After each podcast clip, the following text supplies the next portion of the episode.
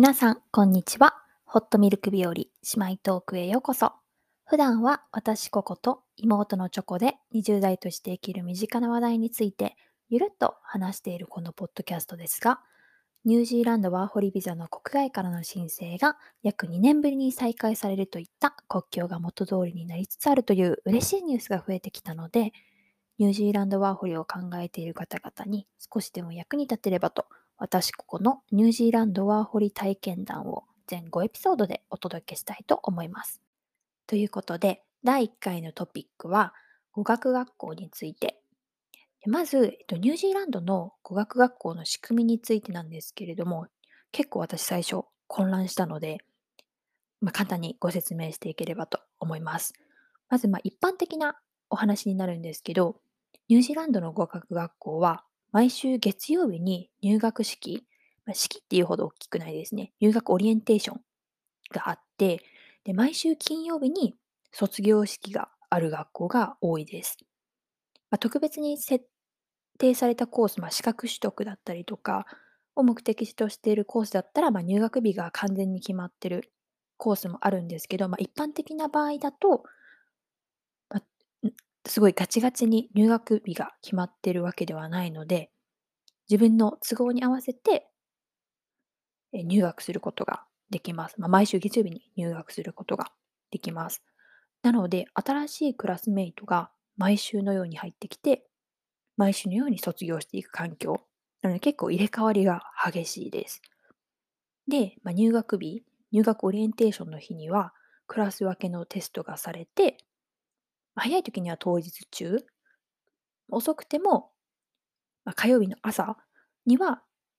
そのテストが採点されてて、自分のレベルに合ったクラスに火曜日から入ることになります。で、その後は、まあ、3、4週間ですね、学校によるんですけど、3、4週間ごとに、またその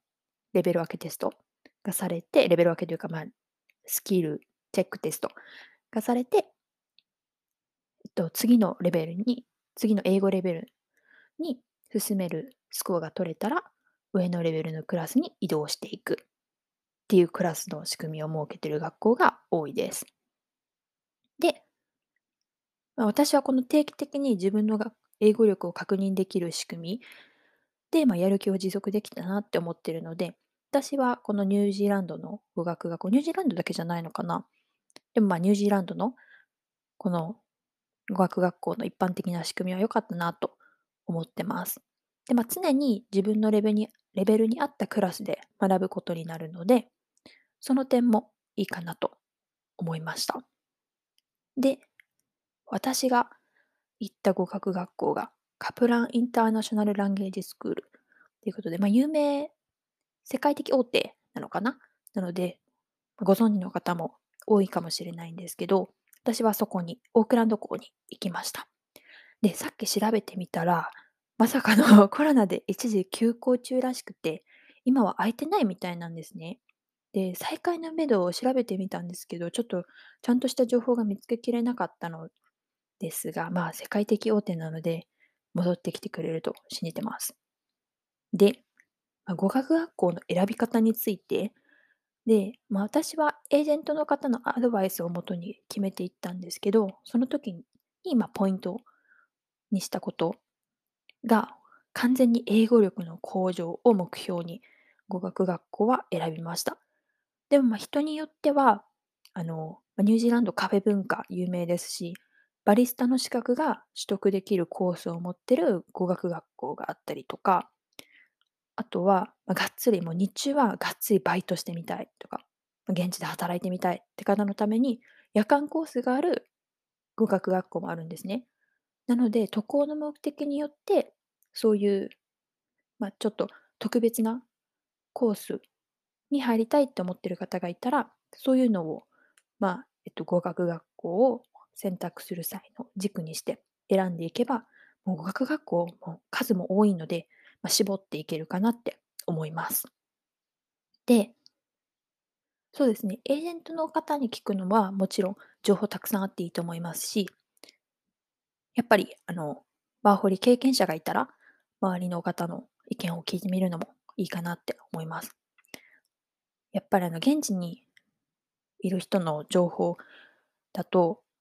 エリアの情報とかも聞けるので、あそこ、なんかちょっとアクセス悪いよとか、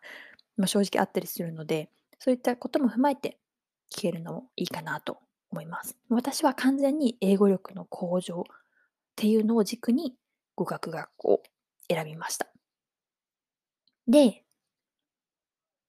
私、まあまあちょっとまあ何度か言ったんですけど、カプランを選択した理由が、語学学校語学力向上には、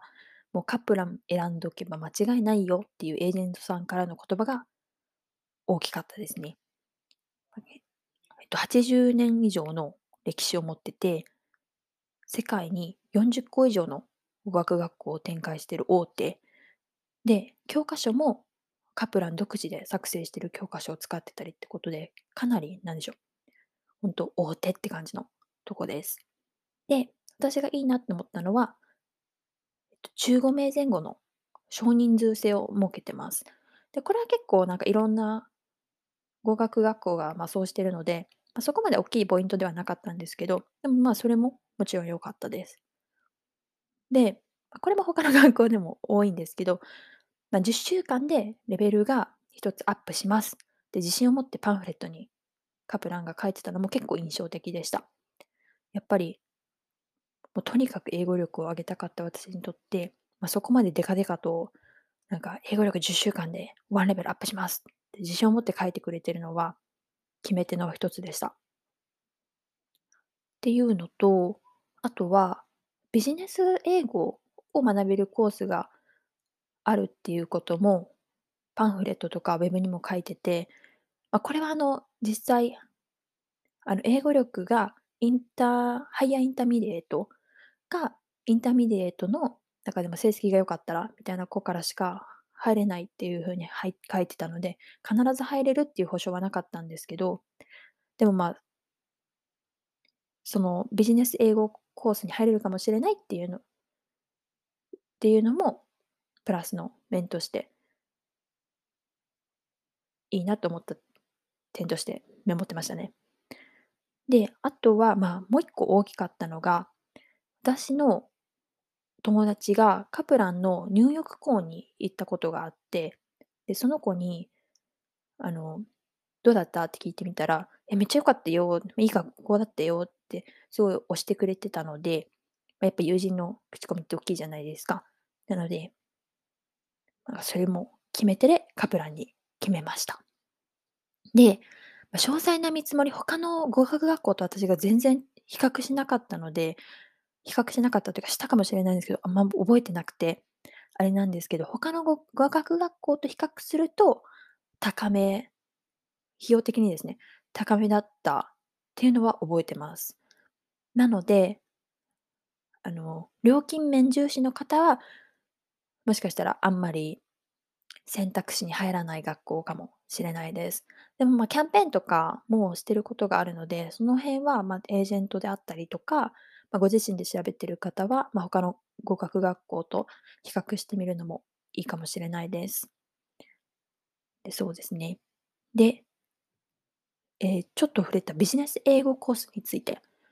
で、私、実は語学学校に、えー5ヶ月間、4、5、20、20週間ですね、通ったんですけど、そのうちの、えー18週間かなは、ビジネス英語コースに入りました。で、私のもともとのワーホリ自体の目標が、帰ってきた時には、えっと、英語で仕事ができるようになりたいっていうのが目標だったんですね。なので、できれば、英語ビ、ビジネス英語コースにとにかく入りたかった。で、まあ、かなり運が良かったんですけど、私が最初、えー入った一般英語のクラスの担任が、そのビジネス英語コースを管理してる方だったので、あの、結構情報もらえて、で、空き出てるから、もし入りたかったら、あの、クラス終わりに僕に声かけてみたいな感じで言ってくれたので、速攻で 行きました。っていうことで、えー入学して3週間目かからは、ずっとほん18週間ずっとビジネスコースにいることになりました。で、あ、ちょっと話を戻すんですけど、えーカプラン、日本人比率もちょっと気になると思うので、日本人比率について。で、私が入学したのが2月の2週目かな。で、日本の春休み、大学生の春休みとだだかぶりの時期だったんですね。なので、えっと、私が入学してからの2週間は、大学生、日本人の大学生の短期留学の子たちが、なんていうんですか、あの、春休みプログラムみたいな感じでいたので、もうかなり日本人だらけみたいな状態でした。でもまあそれは結構レアなパターンだと思うんですけど、その後のそういう短期プログラムが帰ってからは、そんなに日本人多い印象ではなかったです。まあ、アジア人、やっぱ語学学校自体、アジア人の割合多いので、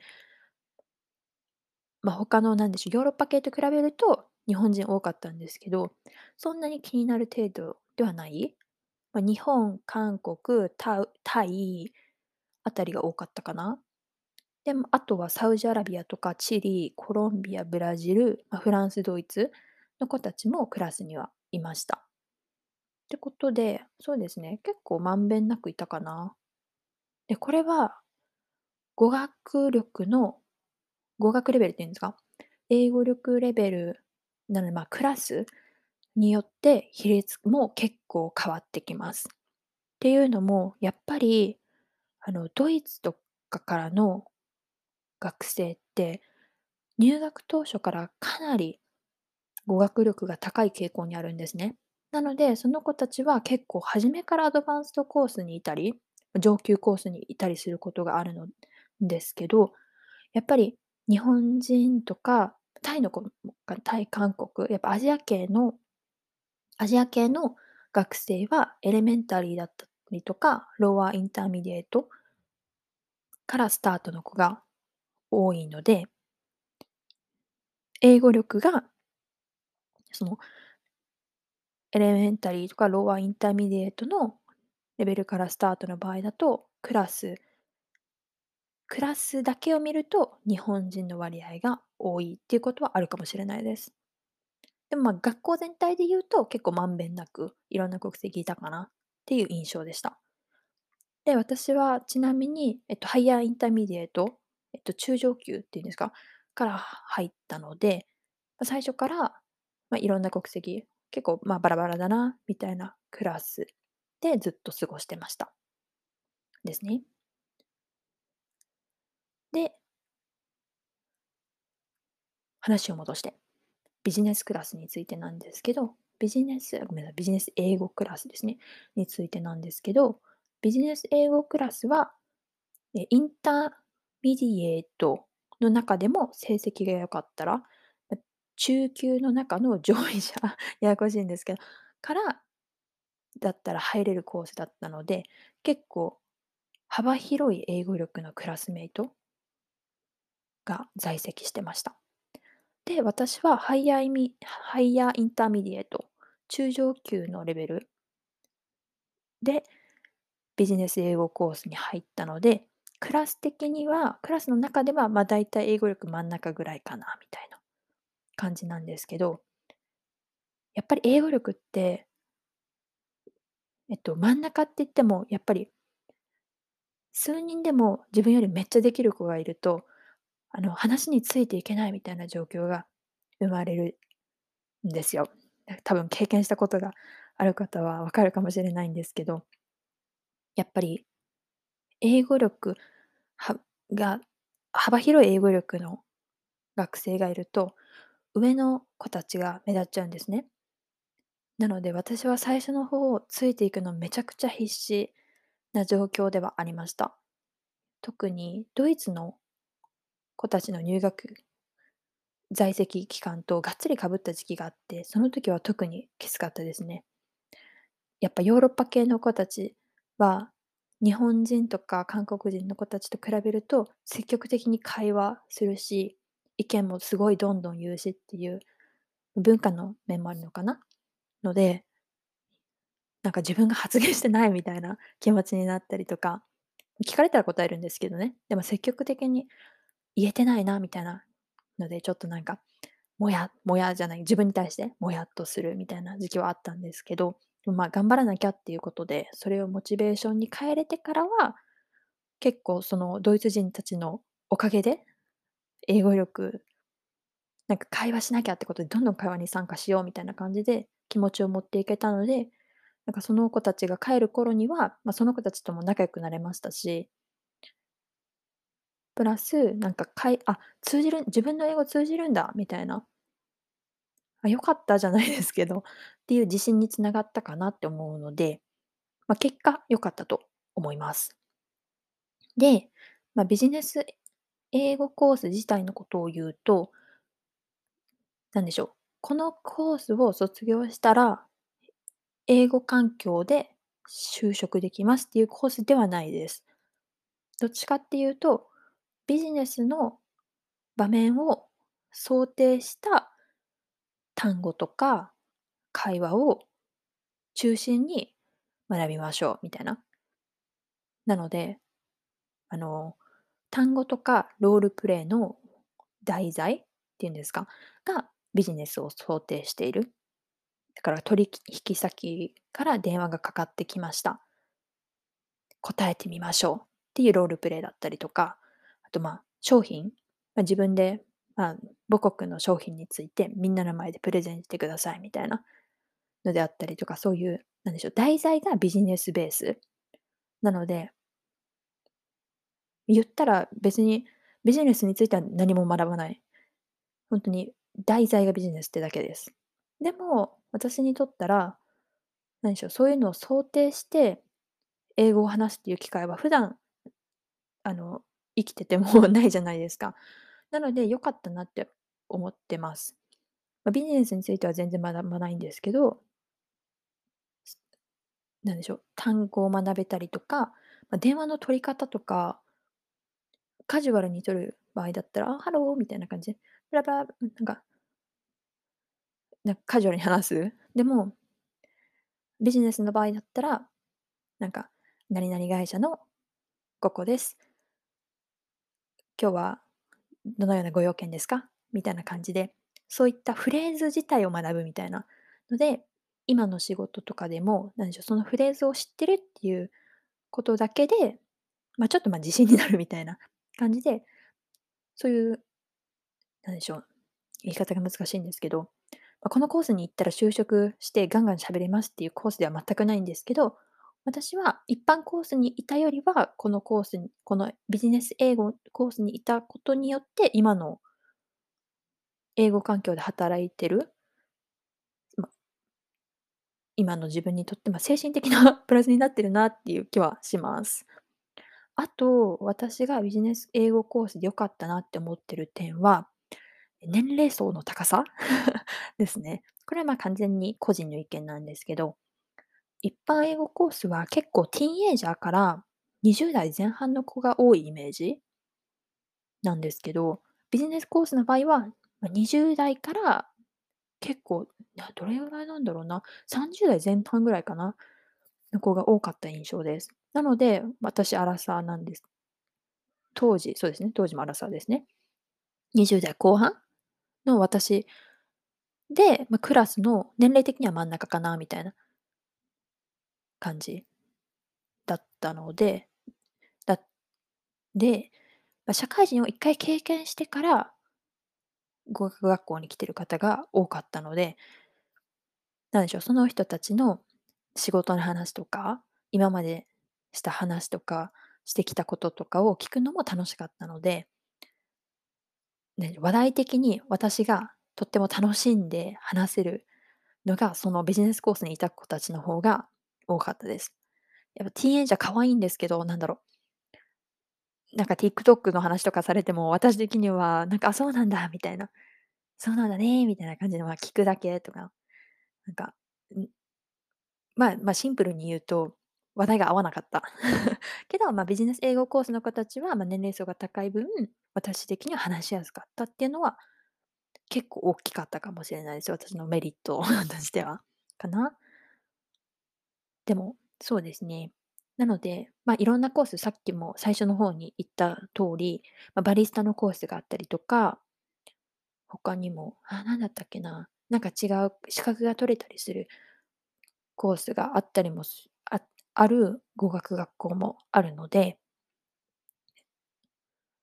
そうですね、そういったことに興味がある場合は、そういうコースに積極的に参加するのもすごいいいと思います。まあ、まとめとしては、まあ、英語力の向上は語学学校はもちろん助けてくれるんですけど、結局は自分次第なので、ま、頑張りましょうっていうことですね。ということで、あ、ちょっと長めのエピソードになっちゃったので、